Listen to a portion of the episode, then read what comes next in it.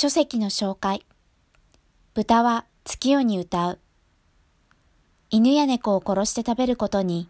日本人の多くは拒否反応を示すと思うが、豚や鶏や牛についてなら許容されてしまうのはなぜか。犬や猫と違い、家畜と呼ばれる動物の感情について語られることはあまりない。そのため、彼らへの共感を持ちにくいのかもしれない。本書では、家畜と呼ばれる動物たちの感情が記されている。タイトルにもなった美しい満月の晩に浜辺で歌う豚の話や、鶏と七面鳥の友情や、年老いてほとんど目の見えない面取りとチャボとの絆、屠殺場で気絶させられ、皮を剥がされそうになり、突然フェンスを飛び越えて逃げた牛の話など、これらたくさんのエピソードを読むと、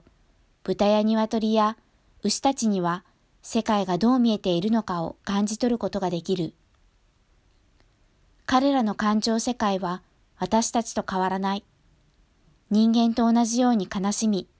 喜び、苦しみ、子供を思い、友情を持ち、仲間の死を悼み、自分の死を思い、恐怖する生き物だ。いや、私たちよりもずっと生きる喜びを知っているのではないだろうかとさえ思う。人間から残酷な目に遭わされてもそれを許し、友好の情を示す心も心の広さも持っているし、種の壁を越えて友情を築き上げる方法も知っている。この本を読むと、この優しく、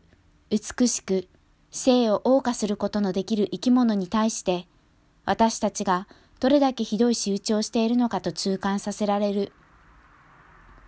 本書では動物と共に過ごしたことのある人のエピソードだけでなく、牛の母子の愛情深さが牛の目の構造にも現れていることや、鶏の鳴き声に含まれている情報、孵化前のヒナと母鳥とのコミュニケーション、商業飼育される鶏の4分の1が足に障害を持っており、苦痛を抱えていることなど、生態や行動観察に基づいた客観的な研究も数多く収集されている。すでにアニマルライツの活動をしている人には、動物のことを人に伝えるために、そしてアニマルライツに関心のない人には、家畜と呼ばれる動物たちが、本来ならどんな風に扱われるべきなのかを考えてもらうために、ぜひ読んでもらいたい一冊だ。